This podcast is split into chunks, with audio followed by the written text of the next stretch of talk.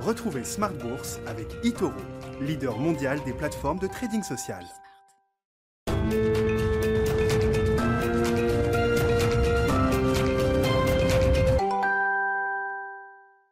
Et c'est reparti pour Smart Bourse, votre double dose quotidienne de marché en direct sur Bismart, chaque jour à la mi-journée, 12h30, 13h, et en fin d'après-midi, désormais, la grande édition pendant une heure à partir de 17h. Au sommaire ce soir, le chiffre, du jour, pardon, le chiffre d'inflation aux États-Unis pour le mois de septembre. Une dynamique d'inflation aux États-Unis qui est en transition. Le niveau de l'inflation reste très élevé, mais un peu supérieur à ce qu'on imaginait. 5,4% de hausse des prix à la consommation aux États-Unis sur un an. Le mois dernier, mais les dynamiques internes dans l'indice CPI qui mesure ses prix à la consommation aux États-Unis est en train d'évoluer. On voit les items euh, Covid euh, qui sont en train de décélérer un petit peu. Prix des voitures d'occasion recule pour le deuxième mois consécutif après s'être envolé sur le premier semestre de l'année 2021. Idem pour le prix des billets d'avion après la phase de réouverture. Là aussi, on voit des baisses de prix sur les, les tarifs euh, aériens. En revanche, on voit une, nouveauté apparaître, c'est la question des loyers, de l'immobilier tel qu'il est mesuré dans les prix à la consommation à travers notamment les loyers ou euh, les loyers imputés aux, propriétaires. Cette partie-là est en train de progresser assez vite, de 0,4% sur un an, au point que cette partie loyer représente 50% de la euh, hausse de l'inflation cœur aux États-Unis le mois dernier. Le sujet de l'inflation sera évidemment toujours au cœur de nos discussions de marché, mais on parlera également des entreprises avec deux sujets le petit coup de froid sur euh, le marché des introductions en bourse avec euh, quelques dossiers qui sont encore retirés aujourd'hui. On l'a vu, un dossier néerlandais dans le e-commerce ou encore une biotech française qui n'iront pas au bout de leur processus euh, d'introduction en, bourse. On attend évidemment la grande introduction en bourse de cette fin d'année à Paris qui sera celle d'OVH avec une cotation promise toujours pour ce, ce vendredi malgré la panne majeure auquel a fait face le, fournisseur de services informatiques aujourd'hui. Et puis sur le front des résultats, on a eu plutôt de bonnes choses du côté de JP Morgan en termes d'activité en tout cas. On voit une petite faiblesse dans les activités de trading mais qui a été compensée par une forte activité dans le domaine des fusions-acquisitions. Et puis BlackRock, le géant de la gestion d'actifs, a publié également ses résultats avec un chiffre qui marque les esprits. Et j'espère qu'on pourra s'y arrêter quelques minutes avec nos, invités. BlackRock qui gère aujourd'hui près de 10 000 milliards de dollars d'actifs. C'était zéro il y a 20 ans, moins de 5 000 milliards il y a 10 ans et 10 000 milliards de dollars d'actifs sous gestion aujourd'hui pour euh, BlackRock. Ça représente, euh, attention au jeu des comparaisons, mais ça représente aujourd'hui par exemple la totalité de la capitalisation du marché de l'or dans le monde ou encore l'ensemble de l'industrie des hedge funds, venture capital et private equity réunis. Pour vous dire que BlackRock est évidemment un mastodonte aujourd'hui qui raconte la révolution de l'histoire de la gestion d'actifs sur ces dix dernières années. Voilà pour les sujets du jour avec nos invités de Planète Marché. Et puis euh, dans le quart d'heure thématique, on s'intéresse intéressera à un thème de marché euh, spécifique autour de la disruption avec euh, précisément le thème de la robotique. Et c'est Benoît Pelloual de Vega qui sera avec nous à 17h45 en plateau pour en parler.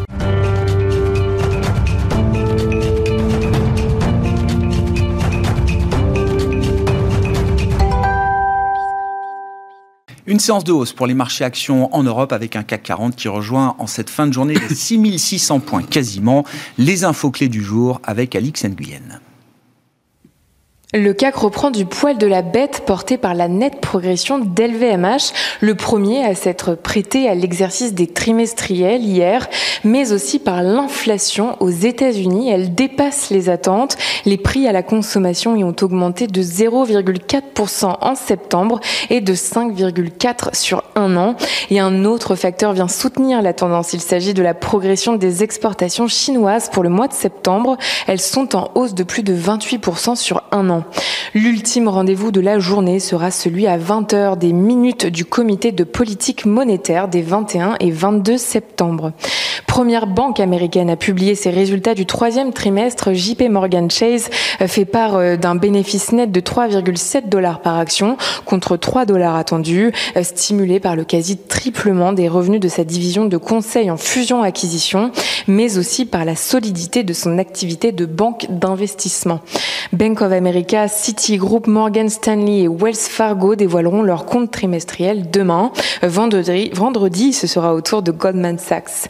Des résultats qui devraient nous donner un aperçu quant à l'impact des hausses des prix sur leurs marges. On s'attend notamment à pléthore d'avertissements sur résultats compte tenu des tensions sur les approvisionnements et les prix de l'énergie.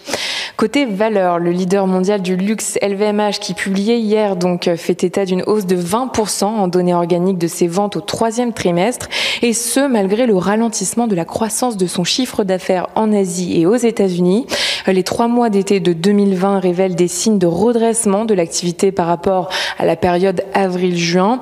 Les ventes du groupe ont contenu le recul à 7% grâce à la division mode et maroquinerie. Elles étaient déjà en rebond de 12% au troisième trimestre 2020 grâce à la Chine. SPI progresse de plus de 9%. Le groupe de services multitechniques annonce ne plus être candidat au rachat d'Equance, filiale récemment créée par Engie en vue d'une scission de ses activités de service. Le groupe, qui a déposé une offre non engageante le 6 septembre, estime n'avoir eu accès qu'à une information limitée et n'aurait pas obtenu satisfaction malgré plusieurs notifications aux vendeurs. Le typhon Kimpasu fait baisser AXA. Il devrait donner lieu à des millions de déclarations de Et puis euh, SAP caracole en tête du DAX grâce à sa bonne performance trimestrielle. Demain, si la séance sera rythmée par des publications à l'appel, quelques indicateurs devraient aussi euh, influencer la tendance, à l'instar des prix à la production et à la consommation en Chine. Tendance, mon ami, c'est avec Alex Nguyen chaque jour à 12h30 et 17h dans Smart sur Bismart.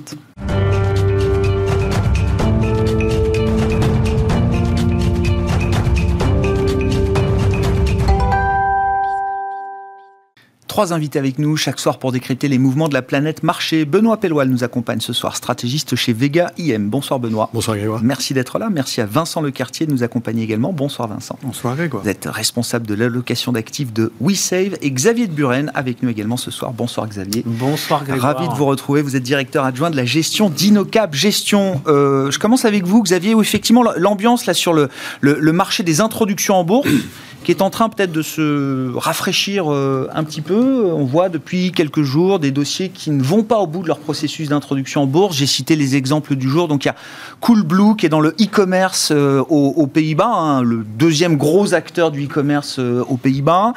plus proche de nous, dans une, une taille différente, on avait une biotech, NH TerraGeeks, qui avait prévu de s'introduire et qui finalement se, retire là aussi du, du processus. Alors, pour être faire, il y a quand même beaucoup plus de nouveaux dossiers toujours qui arrivent, qui sont présentés aux investisseurs, que de dossiers qui se retirent. Mais de voir, et notamment depuis ICAD Santé en début de mois, de voir qu'il y a certains dossiers qui ne sortent pas, est-ce que c'est un signal qui mérite un peu d'attention et comment est-ce qu'on explique peut-être cette, cette situation bah, L'explication, elle est toute simple, c'est euh, faut voir le nombre de dossiers qui sont candidats à une entrée en bourse, et il y en a énormément en ce moment. Alors, euh, euh, il est vrai que toutes les semaines, euh, il y a des, euh, il y a des candidats à une introduction en bourse sur des thématiques qui sont très à la mode, que ce soit la transition énergétique avec de l'hydrogène, que ce soit des sociétés sur les, sur les batteries, ou alors des business un petit peu plus terre à terre, comme vous l'avez cité, I4 Santé, hein, sur, des, établissements de santé. bon, il y a vraiment une pléthore d'offres, il y en a certainement beaucoup trop.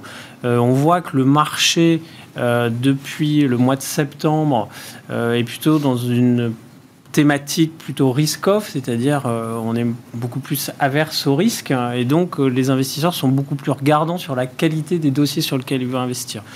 Euh, il y a aussi évidemment un sujet d'allocation du capital. C'est vrai que quand vous avez 20, 30 IPO, vous ne pouvez pas toutes les faire. Euh, vous devez arbitrer les unes par rapport aux autres. Mais surtout, le, vrai sujet, je pense, c'est la qualité des dossiers et euh, les valorisations demandées par les gens qui veulent s'introduire en bourse. Et aujourd'hui, il est vrai que les investisseurs ne veulent plus euh, investir sur des sociétés qui ne croient, enfin qui, ne gagnent pas d'argent et qui ont des niveaux de valorisation excessifs. Hein. Moi, j'ai vu des, dossiers d'IPO passer avec des sociétés qui gagnent pas d'argent, qui ne vont pas en gagner pour les 5 ou 10 prochaines années et qui sont valorisées entre 10 et 12 fois de chiffre d'affaires. Pour vous donner euh, une comparaison, euh, ASML et, et Dassault qui sont des sociétés bien implantées, avec des parts de marché euh, très importantes, leadership, euh, se payent 10 à 12 fois le chiffre d'affaires. Et c'est des sociétés qui sont très rentables, qui génèrent énormément de, cash. Donc il y, y, a un vrai sujet, il y a une vraie sélectivité. c'est aussi des signes qui sont pas très encourageants. Historiquement, quand vous avez vraiment un embouteillage d'IPO sur le marché, c'est qu'on a atteint des niveaux de de multiples ou de valorisation qui sont sans doute excessifs. La moitié des dossiers sont mis en bourse par le private equity aujourd'hui. Ça je dis la moitié, euh, c'est peut-être euh, un peu plus. Hein. Euh, alors ça, on rentre aussi dans, dans, dans, ben oui. dans le, dans le, Parce qui demande de vie des du Qui demande des valorisations Il faut savoir qui est, et puis, et puis, derrière. Et puis il y a le cycle de vie des private equity où finalement, je pense que tous les fonds arrivent sans doute à échéance à peu près au même moment et donc on a aussi cette, cette, cet embouteillage. Donc voilà, je pense que le, le, marché, et ça je dirais que c'est une bonne, une bonne chose, est beaucoup plus attentiste, beaucoup plus constructif dans ses, dans ses investissements et fait beaucoup plus attention. Donc faut voilà, et je dirais que ce qu'on avait vu aussi un petit peu avant l'été, on avait vu énormément de placements euh, euh, placements privés, de hein, placements privés sur le marché, euh, enfin, ou d'investisseurs qui détenaient des, des, parts importantes dans des, dans des sociétés. On a vu beaucoup de placements. C'est aussi des signes que bah, ça, les actionnaires historiques qui vendent des blocs. Voilà, c'est ça. Et, qui considèrent que les valorisations atteintes sont, il y a sans doute beaucoup de choses dans les cours qui sont valorisées aujourd'hui. Mais ça nous dit beaucoup de choses quand même de ce que le marché peut encaisser aujourd'hui, de l'état d'esprit des investisseurs, de la sélectivité dont ils font preuve euh, en ce moment. Il y a quand même un changement, un changement de paradigme fondamental aujourd'hui dans le marché. C'est-à-dire qu'on on fait face aujourd'hui, euh, il va falloir qu'on vive avec euh, un resserrement monétaire. Ça fait quand même 10 ans qu'il y a une expansion monétaire quasi illimitée. Donc ça, c'est un changement de paradigme. Et le deuxième, évidemment, je pense qu'on aura l'occasion de, l'occasion de l'évoquer, c'est bah, petit à petit l'installation d'une inflation sans doute beaucoup plus durable euh, qui, euh, qui, qui, se pointe. Et donc, euh, voilà, c'est deux, deux éléments fondamentaux pour les marchés financiers, pour les marchés économiques, avec lesquels bah, on avait oublié qu'on pouvait vivre avec, et ça depuis dix ans. Bon. Est-ce qu'il y a des, des, commentaires complémentaires à apporter là sur l'idée que peut-être que les conditions de marché sont moins favorables pour certains dossiers. Euh, en plus des dossiers de croissance, hein, ça nous dit aussi que le marché est peut-être moins tourné vers euh, le style croissance aujourd'hui. Euh, le prix et peut-être la valorisation, le prix mérite un peu plus d'attention. Moi, ça me dit qu'on ne manque pas de capitaux aujourd'hui. simplement pour faire un tout petit point sur le sujet, on a quand même levé cette année, à ce jour, 1400 milliards de dollars par le biais des IPO. Ça, c'est global Global. 650 aux US, 450 en Asie, 250 en Europe. Donc euh, le marché est quand même très preneur de, capitaux et de nouveaux dossiers. C'est une grosse année parce que euh, le problème des chiffres, c'est qu'on ne sait plus trop, puisqu'on parle en trillions. C'est une, grosse année, mais c'est un rattrapage aussi de l'année dernière où euh, tout s'était arrêté. Enfin, ou à peu près. Euh, quand on regarde en moyenne euh, la performance des dossiers, 5,6% depuis le début de l'année. Alors évidemment, euh, ça n'est pas comparable euh, à un indice puisque vous faites des introductions en cours d'année. Donc, mais en moyenne, vous gagnez 5,6%. Si vous avez investi sur le time IPO, je suis sûr qu'il doit exister des trackers C'est euh, pondéré, des capitalisations respectives. D'accord. Donc, donc, vous, avez, vraiment un, un, vrai représentant. Parce que moi, je disais qu'en Europe, et c'est hyper intéressant, 40% des introductions en bourse effectuées cette année en Europe euh, se traitent sous leur cours d'introduction. Tout à fait. Mais c'est comme d'habitude, c'est aux États-Unis que ça, se, que ça se passe bien. Mm. C'est le marché le plus dynamique, à la fois en termes de euh, quantité de, capitaux qui sont traités. Euh, et il y a une forme d'euphorie, les, les, Robin Hooders, ce genre de choses, c'est là-bas que ça se passe. Hein. Mm. Et donc effectivement, les, les impulsions haussières sur les, sur les dossiers qui sont introduits, c'est là-bas que ça se passe. Dernier point que, je mettrai en avant, c'est de dire que euh, si je, ça n'est pas mon cas, mais si je suis un gérant actif aujourd'hui, en fin d'année, avec un contexte comme celui-là, c'est-à-dire un contexte où euh, j'ai des points d'interrogation sur les marges des entreprises, sur leur structure de coûts, sur euh, les politiques monétaires à venir, les politiques budgétaires à venir, les devises, parce que là aussi, l'air de rien, ça bouge.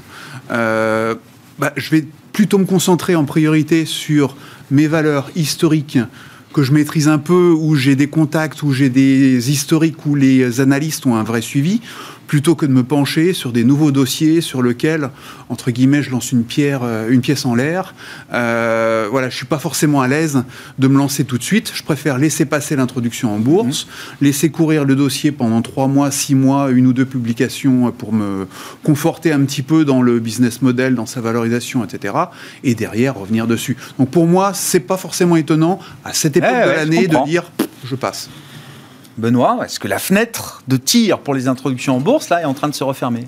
Ça, peut être un, signe avant-coureur. Justement, je rejoins parfaitement ce que, ce que vient d'évoquer Vincent. C'est d'ailleurs un peu ce qu'on a fait dans nos portefeuilles. Euh, typiquement, les sociétés qui ne sont pas encore rentables, on en a considérablement réduit le nombre, le poids dans la, plupart des portefeuilles. Parce que tout simplement, alors effectivement, il y a un embouteillage avec beaucoup de dossiers qui se ressemblent. Hein. c'est, ce qu'on évoquait. Beaucoup de profils croissance euh, liés à la tech, l'hydrogène, etc., qui ont des valorisations qui sont excessives, enfin excessives, qui sont élevées dans un environnement qui devient plus challenging pour les actifs risqués. Le contexte macro global, il est un peu plus compliqué. Le couple croissance-inflation qui devient beaucoup plus difficile à lire. Euh, les politiques monétaires, certes, la liquidité reste extrêmement abondante, mais elle va croître quand même moins vite malgré tout hein, dans, le monde au global. Euh, bah, tout ça, ça invite effectivement à être un peu plus sélectif, un peu plus de prudence sur, la plupart des dossiers. Donc oui, l'essentiel est peut-être déjà euh, derrière nous justement de ce point de vue-là. Donc un peu plus de prudence sur les dossiers qui arrivent au passage, Xavier, alors je ne sais pas, la question est difficile, hein, vous avez le droit de botter en touche, mais euh, ça met une pression énorme pour OVH euh, vendredi. Hein, la cotation, enfin les promesses OVH euh, vont être cotées vendredi sur, sur Euronext. la panne du jour, ça, enfin, je veux dire, est-ce que ça peut bien se passer vendredi?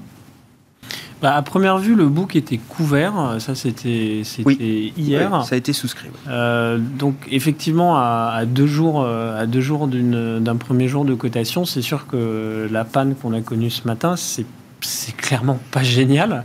Ça a été résolu euh, en quelques heures et la panne, ce qu'expliquait Octave Klaba, le fondateur, résulte d'une erreur, humaine. Je ne sais pas d'ailleurs si c'est. Est-ce que c'est mieux ou moins bien que si c'était pas une erreur humaine J'en sais rien.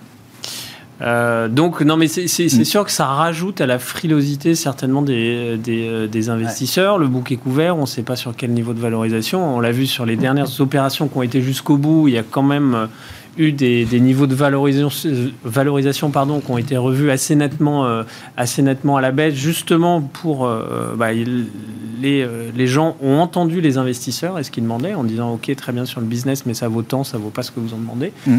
donc ça, si ils sont prêts à faire cet effort, ça va jusqu'au bout. mais les, les, IPO qui n'ont pas été jusqu'au bout, c'est soit un problème de demande où finalement les gens se sont dit c'est mm. du business model qui qui, qui nous intéresse pas ou qui sont pas qui sont pas assez assez différenciants ou des niveaux de valorisation. Donc, euh, donc sur OVH, euh, on va voir tout est. Ah ouais, mais ce sera un test, test majeur pour vérifier qu'il y a quand même encore un peu d'appétit ou est-ce que la fenêtre, en tout cas tactiquement, est en train de se, se refermer promesse euh, côté OVH euh, euh, ce vendredi sur, sur Euronext. Restons dans l'univers des entreprises avec alors les premiers résultats qui, qui arrivent. Vincent, dans les, grandes boîtes qui ont, publié ou qui ont envoyé des messages là sur l'activité du moment, la dynamique d'activité du moment, qu'est-ce que, que vous retenez? Alors, Il y a du LVMH, du SAP, Apple aussi visiblement est en train de préparer le terrain pour un petit warning, c'est ce qu'il faut comprendre, je crois. Bon, les américaines. Pas, entre tous les bruits du moment, là, est-ce qu'il y a des signaux qui vous intéressent euh, en, provenance des entreprises? Je pense un peu comme, euh, comme d'habitude, c'est-à-dire que c'est euh, le rétroviseur et le pare-brise. Donc, donc oui, oui c'est toujours intéressant de, de savoir que euh, tel établissement euh, a rencontré des problèmes de euh, fourniture de semi-conducteurs et que ça l'amène à faire un profit warning. La question, c'est de savoir si le problème est résolu et si pour les trimestres suivants, le problème ne se posera plus. Bah, c'est quand même les questions qu'on va poser. Bien sûr. Non, non, mais bien sûr, bien sûr. Donc, donc, une fois encore, donc une fois encore, le résultat en tant que tel, pour moi, apporte pas forcément grand-chose. Euh, sur le les résultats purs, vous dites, il n'y a pas un risque énorme de déception, le marché est au courant de ce qui se passe euh, non, parce que non, parce qu'il y, a beaucoup d'entreprises, par exemple, qui sont euh, très sensibles aux matières premières et vous ne savez pas si l'entreprise a été couverte ou pas. pareil sur les devises, vous avez des mouvements importants. Bah, voilà, vous savez pas trop où, où, le curseur a été placé par le directeur financier. Donc, donc, vous pouvez avoir des vraies surprises. Euh, mais parfois elles vont être euh, favorables. C'est-à-dire que vous allez avoir une mauvaise publication, vous allez faire, euh, vous, allez vous dire le comparable, bah, logiquement, il a fait la même chose, sauf que lui a été malin, il a couvert, il a protégé, et du coup, lui a réussi à faire une bonne publication. Donc, je suis même pas sûr qu'on puisse dégager des lignes directrices claires à partir d'une publication pour se dire les, les, comparables vont, faire la même chose. Moi, ce que j'en attends surtout de, de ces publications, c'est une meilleure vision sur, euh, je dirais, la, la, la, manière dont euh, l'activité est en train de basculer, la consommation est en train de basculer des biens industriels vers les services. Pour moi, c'est surtout ça le, bah. vrai, le vrai sujet, parce que derrière, euh, c'est le sujet de la manière dont l'inflation va être pérenne ou pas. Donc, donc pour moi, c'est ça en fait le, le, le vrai sujet. C'est moins une question micro qu'une question macro que je vais essayer d'en dégager. Apple, quand même, alors c'est pas confirmé officiellement, mais qui prépare le terrain pour un warning, je le disais, sur sa production d'iPhone. Mhm. Voir que même Apple, qui doit être peut-être le meilleur client du monde pour tous les fournisseurs de semi-conducteurs, que même Apple est rattrapé par le problème de pénurie de puces, alors que j'imagine que c'est quand même le client qui paye le mieux et qu'on a envie de servir en premier, c'est embêtant quand vous passez une commande aujourd'hui de semi-conducteurs, il vous faut plus de 60 semaines pour être Ça, je sais. Donc, donc mais ça, c'est une moyenne. Il y en a qui, euh, j'imagine, arrivent à être livrés avant d'autres. Bien sûr, bien sûr. Mais euh, je pense que, le, une fois encore, le problème, c'est que euh, la, situation sanitaire a provoqué un changement énorme de mode de consommation. Les gens ont pour des raisons de contrainte, n'ont pas pu dépenser euh, leur argent sur les services et se sont reportés sur les biens matériels.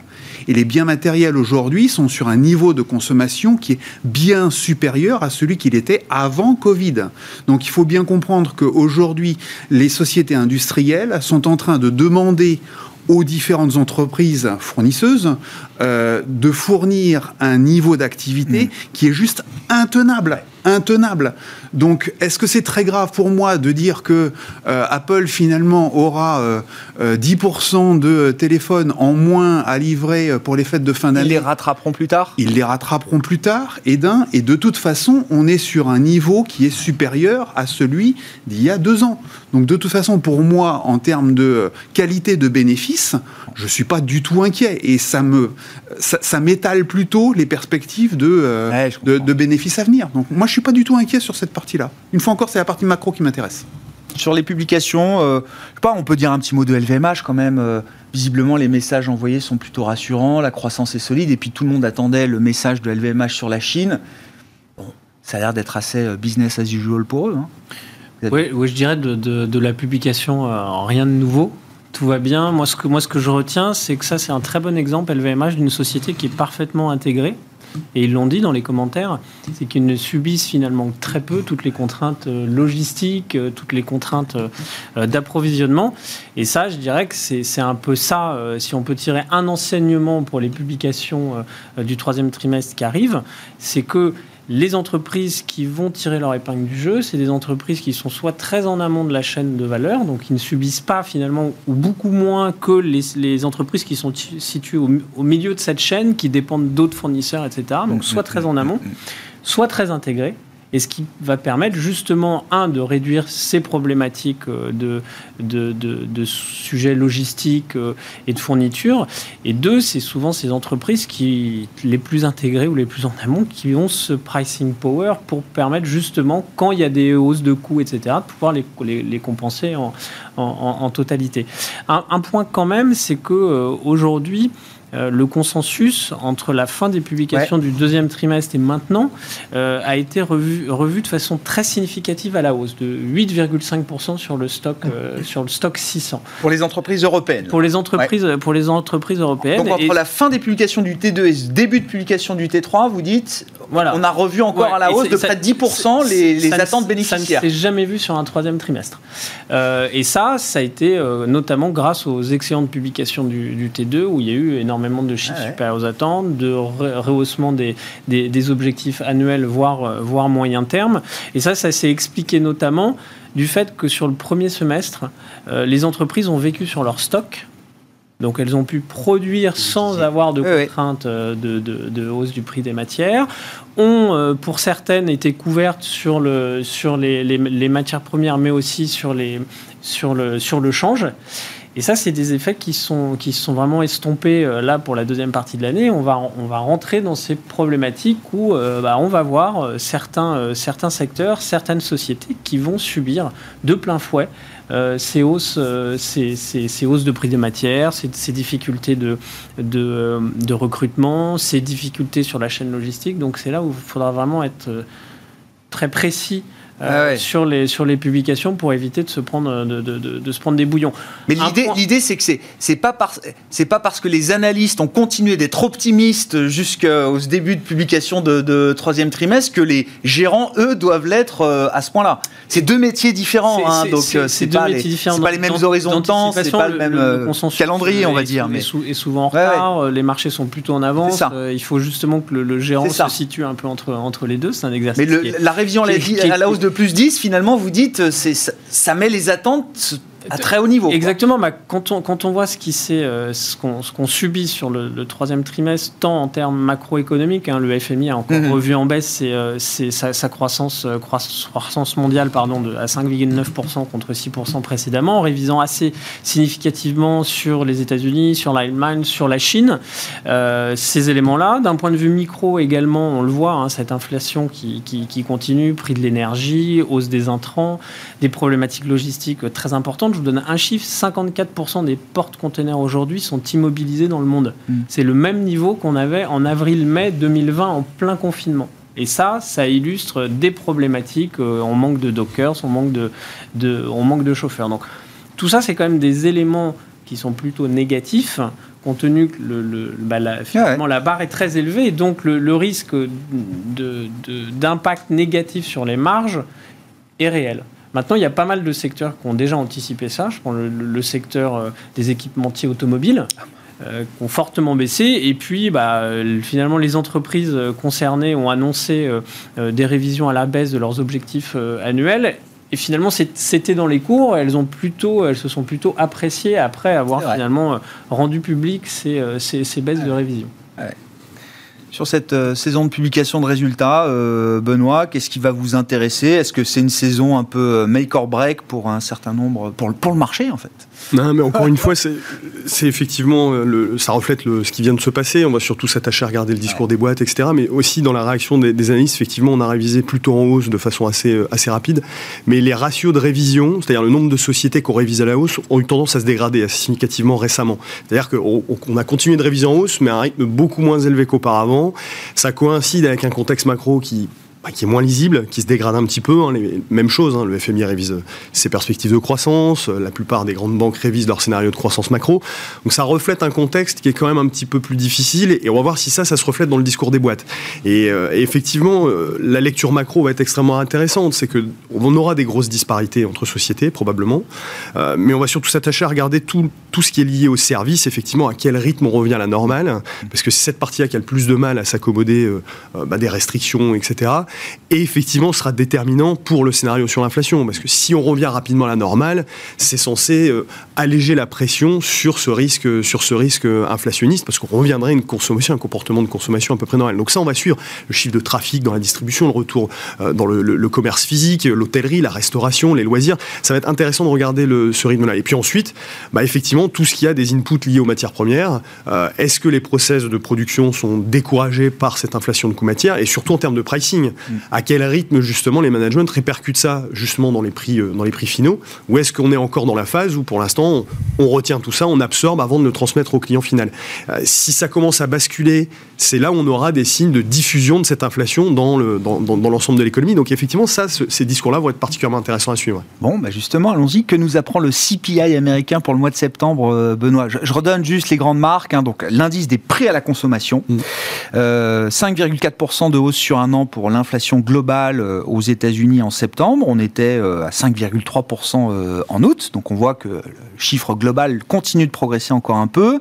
L'inflation cœur, elle, reste sur un rythme de hausse de 4% sur un an. Et comme je le disais en introduction, quand on regarde dans le détail, bon, on a l'impression quand même que certains items dont les prix avaient fortement progressé avec la pandémie en période de Covid sont en train de se détendre un petit peu. Et puis est en train de survenir visiblement la question de l'immobilier aux États-Unis à travers la hausse des loyers. Ben, j'ai envie de dire que ce, chiffre qui vient d'être publié, enfin, on n'est pas beaucoup plus avancé par rapport au précédent. C'est-à-dire que, euh, effectivement, la situation reste problématique sur l'inflation.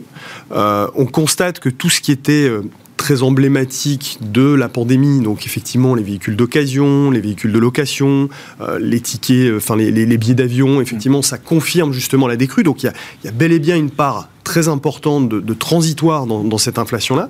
Mais maintenant, sur le sujet qui est véritablement intéressant, c'est est-ce que ça se diffuse au reste de l'économie? On n'est malheureusement pas plus avancé.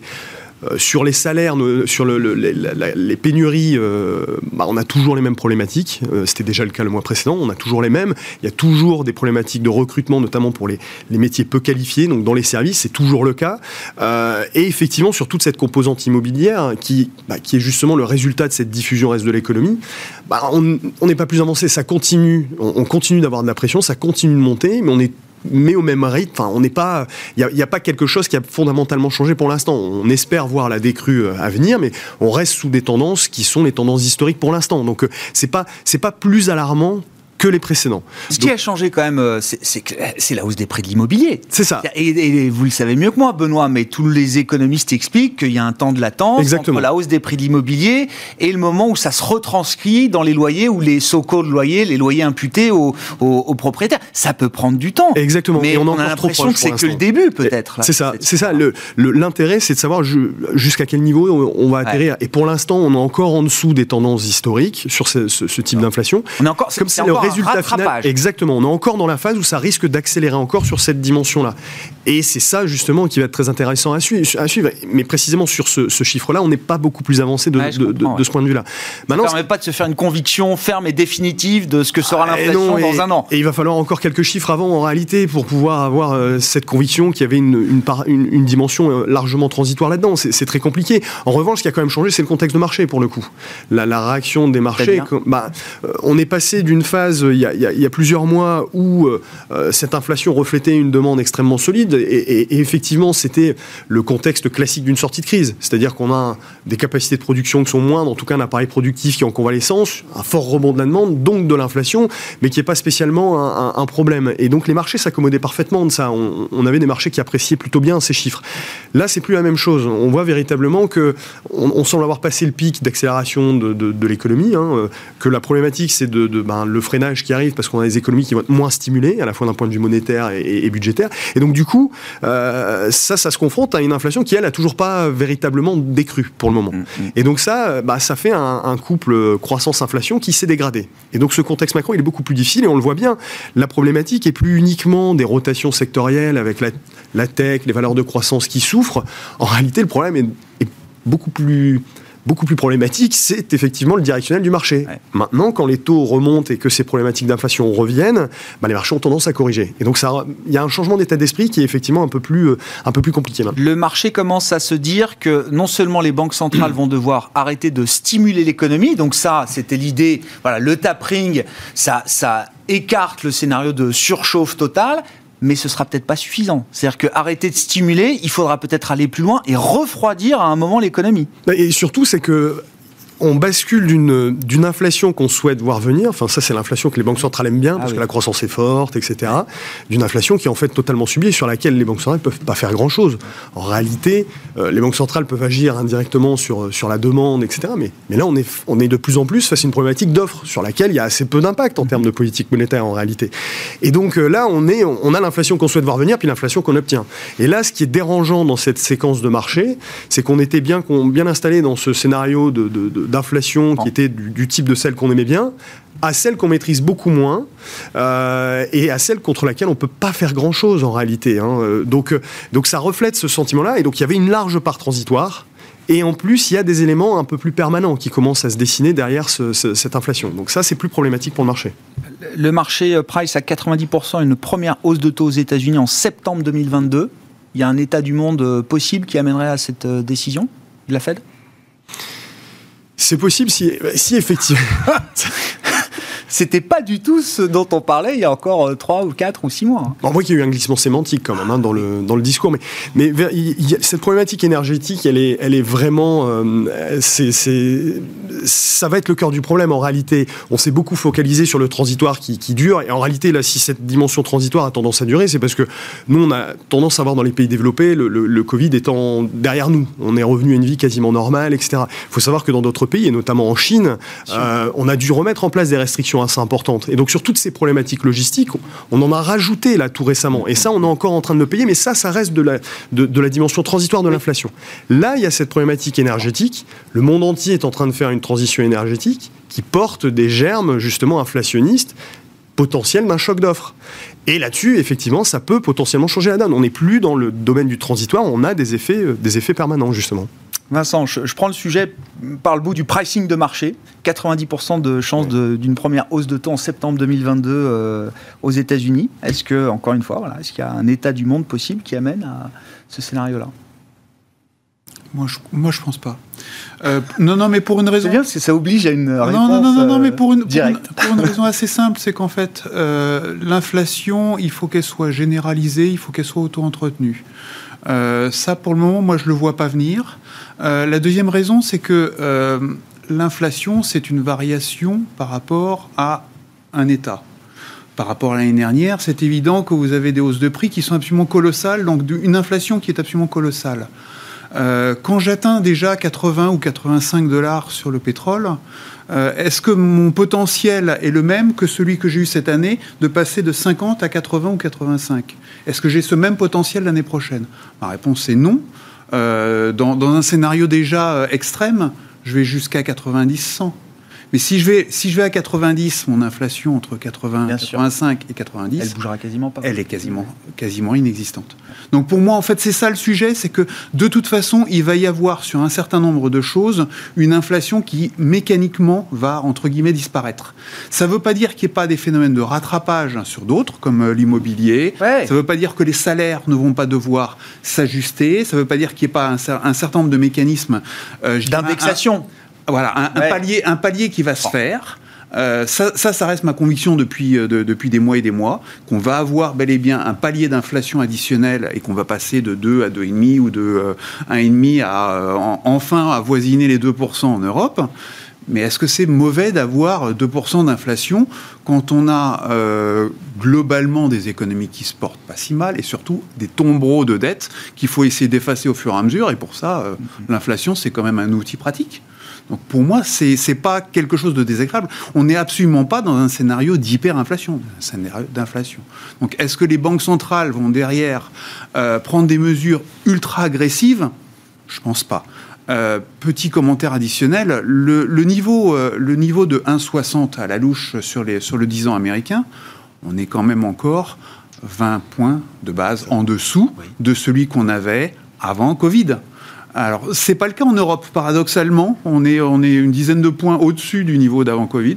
Mais aux États-Unis, alors même que c'est là-bas que de toute évidence on a un stress d'inflation et qu'on a un stress entre guillemets de, banque centrale qui risque de durcir ses, euh, taux assez rapidement, on est aujourd'hui encore en dessous du niveau d'avant Covid. Et qu'est-ce que ça nous dit C'est quoi la conclusion de ça, euh, Vincent ça, Ce sera très difficile pour les taux longs américains, alors pour euh, plein de raisons, de, de revenir sur les 1,90 ou 1,80, 1,90 qu'on avait avant le déclenchement de la crise ou ça nous dit plutôt que non, ça veut dire qu'il y a encore une grosse marche à franchir euh, du point de vue du marché obligataire qui reste très euh, comprimé, euh, ça veut dire crispé sur. Ça veut dire que pour moi, de toute façon, le sujet c'est un iceberg. C'est-à-dire qu'on on est en train aujourd'hui de se prendre la tête hein, sur le, tapering, donc le ah retrait des injections de capitaux. mais l'important, c'est pas euh, entre guillemets, les, les, 120 milliards, les pauvres 120 milliards qu'on injecte chaque mois, qui sont importants. Le vrai sujet, c'est tout ce qu'il y a en dessous. Et le tout ce qu'il y a en dessous, c'est-à-dire l'ampleur du bilan de la Fed, celui-là, on sait que pour le moment, ça ne va pas bouger. Et que quand bien même on aurait des hausses de taux de 0,25% l'année prochaine et de, euh, on va dire, 3, 3 hausses de taux l'année suivante et de nouveau 3 hausses de taux l'année d'après, quand je regarde la masse de ce qu'il y a euh, sous la flottaison, c'est juste colossal. Et c'est pas un petit peu de hausse de taux qui va me faire mal. L'important, c'est l'ampleur ce qu'il y a en dessous. le socle. Le socle. Bon, sur la question de l'inflation, euh, Xavier, puis un mot peut-être aussi de la, de la, de la gestion du, du moment, là. Est-ce qu'on est dans des marchés d'opportunités? Est-ce qu'on est un peu plus en retrait? Alors, on boucle un peu avec le sujet IPO de, de début d'émission, mais euh, pour, pour InnoCap Gestion, là, c'est quoi les grandes guidelines du moment. Ce qui est sûr, c'est qu'on revient aux fondamentaux du marché. C'est-à-dire que dans notre, nous, dans notre gestion, on va aller chercher de la différenciation, on va chercher de l'investissement, du leadership, une capacité à aller euh, à passer des hausses de prix et à gagner des parts de marché. Euh, et ça, parce que nous, on, on, on, est sûr que quand vous avez, ces, quand vous avez remplissé tous ces, ces éléments-là, vous allez pouvoir naviguer de façon assez sereine dans des environnements qui, se, euh, qui sont plus difficiles, euh, dans des, des, situations qui restent, qui, restent, qui restent plus compliquées. Ce qui est intéressant, c'est qu'on a quand même euh, des discours de société qui sont très positifs, avec de la visibilité, avec finalement une demande qui est très soutenue, pour, laquelle, pour lesquelles aujourd'hui les entreprises, avec leur capacité de production, n'arrivent pas à satisfaire. On a, on, on l'a évoqué également, euh, ce, ce retour, cette normalisation sur tous les secteurs des services qui mmh. n'est pas encore arrivé, ça qui laisse de la, de la capacité de croissance pour, pour, pour 2022. Euh, et donc, on se retrouve dans cette situation aujourd'hui où, comme on l'a dit, on peut s'attendre à avoir euh, quelques accidents de parcours, quelques révisions à la baisse, euh, des attentes euh, à très court terme sur le T3, sur le T4, sur la fin de l'année. Mais finalement, en 2022, on a un consensus qui est sans doute trop bas compte tenu de tout ce qu'on a dit, de compte tenu du caractère sans doute temporaire sur certains pans de, d'inflation, euh, et une demande qui reste très soutenue, des entreprises qui finalement se sont très bien adaptées à cette crise euh, sanitaire et financière. Elles, ont, elles avaient retenu, retenu mmh. beaucoup de choses des, de, de, la grande crise financière et donc elles ont eu cette ah, capacité à se très bien ajuster mmh. euh, leur bilan, leur coût euh, pour aujourd'hui avoir un effet de levier assez, euh, assez, assez important. Donc il faut se concentrer, c'est là où le stock picking, et c'est vraiment un retour aux fondamentaux, il est vrai que depuis le, depuis le mois de novembre, de l'année dernière, finalement, tout a monté, tout a rattrapé. Ça s'est fait en différentes phases, avec euh, du rattrapage d'exagération de valorisation, notamment sur le secteur bancaire, etc. Mais tout a suivi, tout a monté, tout a rattrapé. Aujourd'hui, on revient aux fondamentaux. C'est un peu ce qu'on voit dans les IPO aussi, où mmh, finalement ah les entreprises ouais, veulent se concentrer ah ouais. sur, de, sur, sur, sur, des réels, sur des capacités à créer de la valeur, mmh. sur des rochers élevés. Euh, et dans nos portefeuilles, nous, on continue à vraiment privilégier ces entreprises euh, leaders qui innovent et qui ont cette longueur d'avance par rapport aux autres et qui sont euh, les moins à même de, subir ces, ces, ces inflations un petit mot peut-être, euh, je sais pas, du, de l'ambiance du moment sur le marché, de ce que ça implique en termes de, de gestion, même un peu tactique peut-être, euh, Benoît, dans une maison croissance comme euh, Vega IM, là aussi, un croissance chez InnoCap Gestion. Enfin, bah, justement, on, on, a tendance à beaucoup se focaliser sur cette question de l'inflation, scénario de politique monétaire, ouais. etc. En réalité, enfin, ce qui nous semble être le vrai problème, c'est où va atterrir justement euh, l'économie mondiale, l'économie américaine, après une phase où on a été très stimulé, euh, comment on en, on en vient à des, à, on arrive à des niveaux de croissance qui sont un peu plus modérés, un peu plus normaux. Et c'est toute cette transition qui est euh, extrêmement compliquée ouais. à piloter et qui a dégradé la visibilité. Et nous, on a eu tendance, avant l'été, à, à, à, remettre un peu de prudence dans, dans, dans les portefeuilles, avec l'idée d'essayer d'y revenir, de profiter de ces moments-là. En fait, on voit qu'on on remet un peu de risque dans les portefeuilles, mais de façon très timide en réalité. Mm -hmm. Et si on le fait, c'est toujours très largement sur des sociétés, effectivement, de bonne qualité, qui offrent de la visibilité, qui ont justement...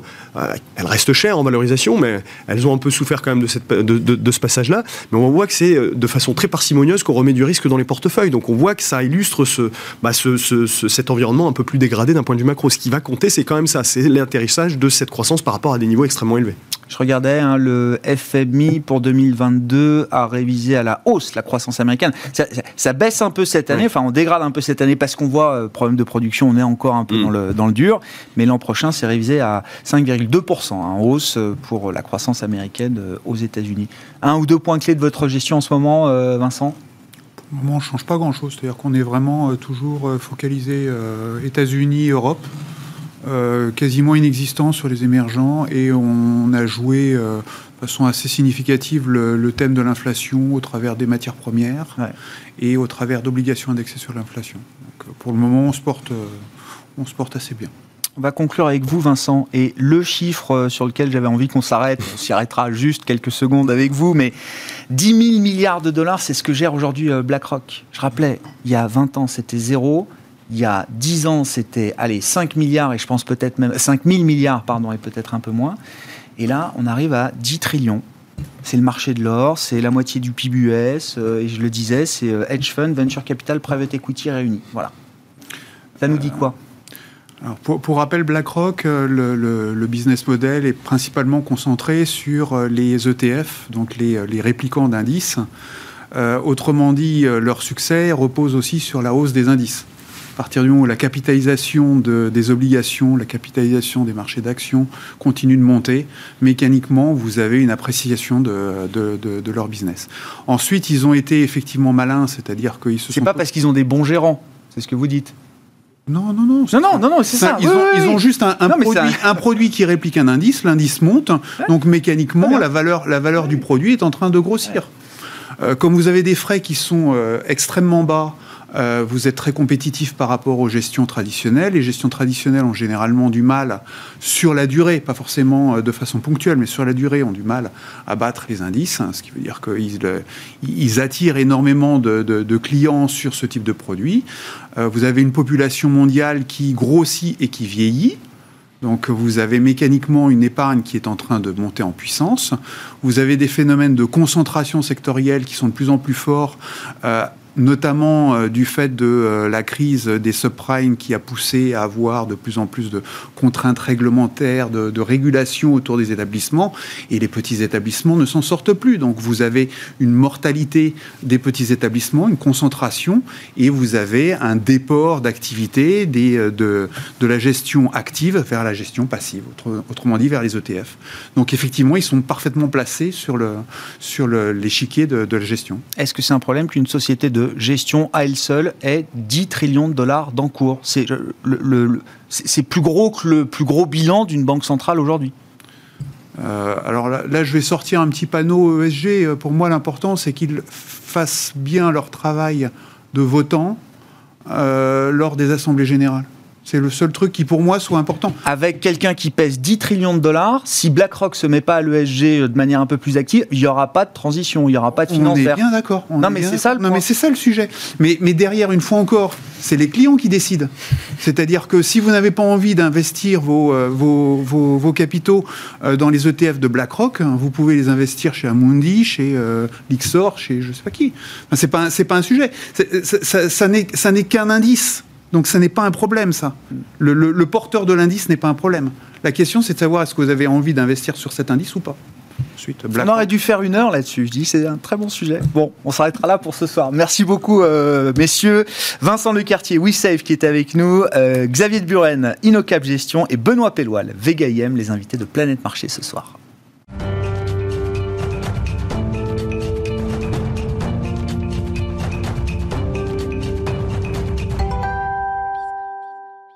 Le dernier quart d'heure de Smart Bourse, c'est le quart d'heure thématique. Le thème ce soir, alors c'est le thème général de la disruption et plus précisément de la robotique au sein de l'univers euh, de la, la disruption, qui est un thème exploité notamment par la maison Vega IM et Benoît Pelloil qui est resté avec nous en plateau, stratégiste, je le rappelle, chez Vega IM. Rebonjour euh, Benoît. Euh, effectivement, donc il y a un fonds euh, Vega Disruption, hein, voilà que vous euh, supervisez, on va dire, dans les fonds thématiques de, de, de Vega IM.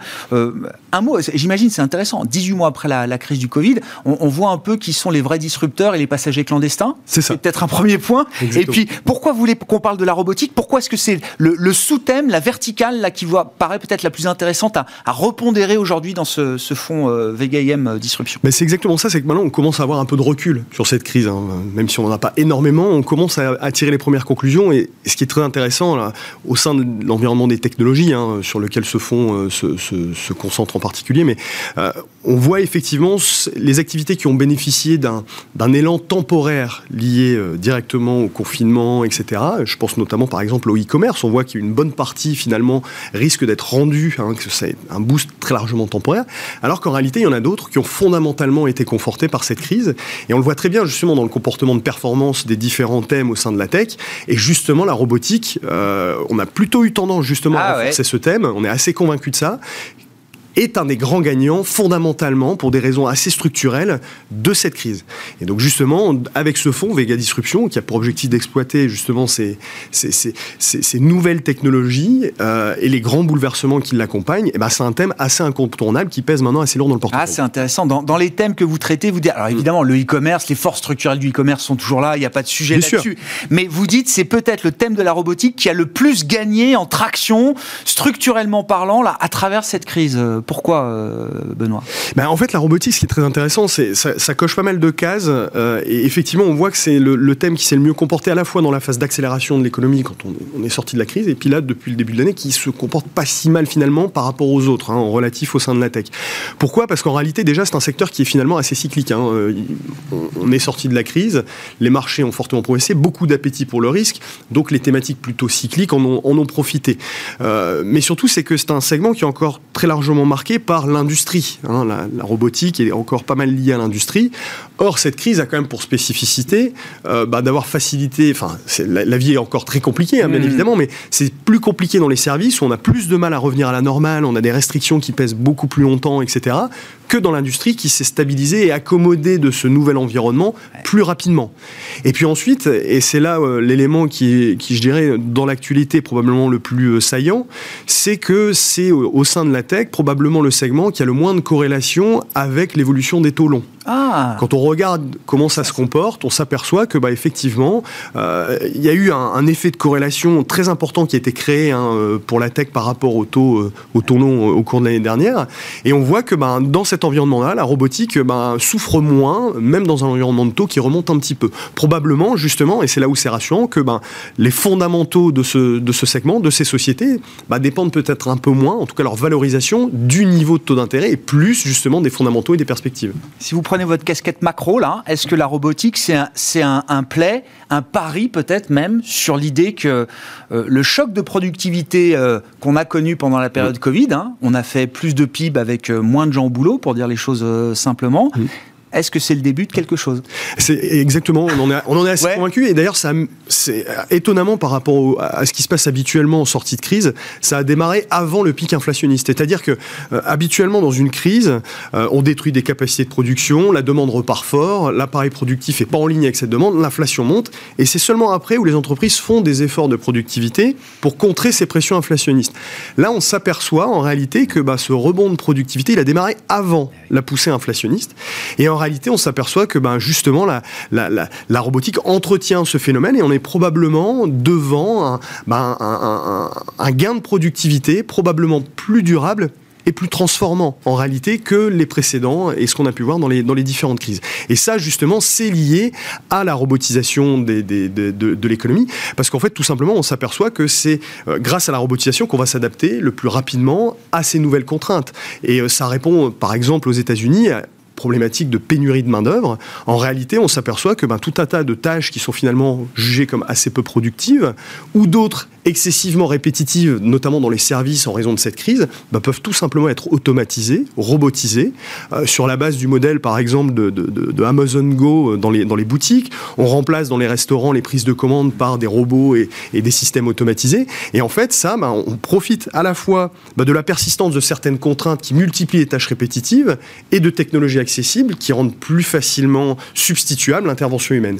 Et donc, effectivement, ce gain de productivité, il est peut-être un peu plus durable que d'habitude d'habitude à la sortie d'une crise. Et ça veut dire, je reboucle parce que vous étiez en plateau avec nous pour la première partie de l'émission, euh, Benoît, donc avec l'inflation évidemment comme un sujet majeur. Mais du coup, la robotique, c'est euh, c'est un edge contre euh, le risque d'inflation d'une certaine manière. Exactement. C'est ça. Hein. C'est pour ça qu'il y a énormément de. L'une des grandes protections de ces pressions inflationnistes, notamment si ça se généralise, la boucle qui s'enchaîne avec les salaires, bah, l'un des éléments protecteurs pour l'économie, c'est justement tous ces gains de productivité.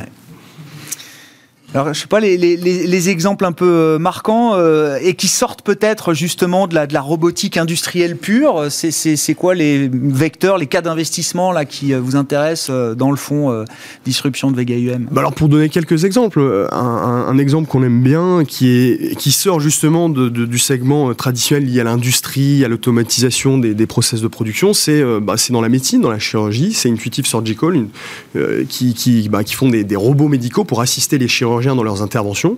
ils ont 90% de parts de marché aux États-Unis, hein, c'est une très belle société. Euh, euh, et en réalité, c'est là où on voit qu'il y a des évolutions très structurelles, c'est qu'on est au cœur de la mutation de nos systèmes de santé en réalité avec ce, type de société. C'est-à-dire que, euh, en fait, par leur solutions, ils assistent les chirurgiens et vont en réalité permettre ben, de réaliser beaucoup plus d'opérations qui seront moins invasives pour les, pour les patients, et donc ils récupèrent plus vite. Et donc en réalité, ben, ça diminue le taux d'occupation des lits, et ça rend nos systèmes de santé en réalité plus efficaces, moins coûteux, etc. Et donc là, on est au cœur des enjeux et des difficultés qu'on vient de vivre pour nos systèmes de santé, et on voit une, une application pratique de l'utilité de la robotisation et de l'automatisation dans un segment pour le rendre plus efficace, moins coûteux, et, et tout le monde en est, en est le bénéficiaire. On est sur un cas d'école justement de, disruption justement.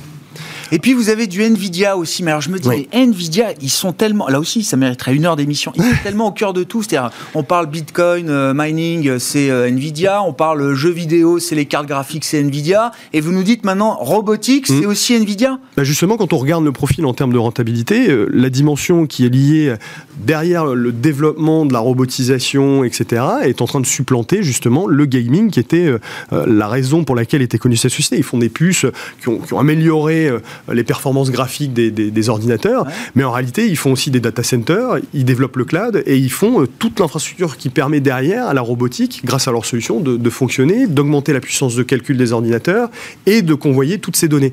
Et ça, effectivement, bah, c'est clé justement derrière le développement de, la robotisation. Donc nous, on aime bien justement ce changement de statut et ben, c'est typiquement le, on va dire, l'enabler derrière justement le, mouvement euh, évident de robotisation. Et puis citons quand même alors euh, Cocorico, hein, Dassault Systèmes, boîte française, bien sûr. Alors c'est complètement investi dans la virtualisation des, euh, du, alors du cycle de vie. On, disait du cycle de vie des produits, mais aujourd'hui, ils mm. modélisent tout, c'est-à-dire des villes, des avions, tout est virtualisé complètement aujourd'hui euh, à travers les logiciels de Dassault. Exactement, donc ils sont bien connus pour ah leur modélisation 3D, mais ils font aussi ben, justement de la, programmation et de la validation de robots industriels et développent des logiciels intelligents justement qui contribuent à automatiser, à rendre plus efficaces euh, les, process de production dans l'industrie. Et justement, on a assez peu de, players européens sur cet angle de la robotisation et de l'automatisation, et Dassault Systèmes en fait partie grâce à ces outils et à cette activité.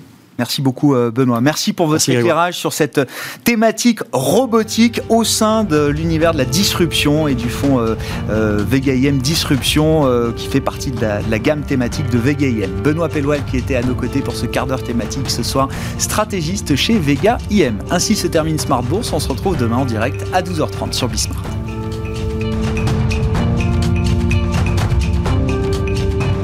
C'était Smart Bourse avec Itoro leader mondial des plateformes de trading social.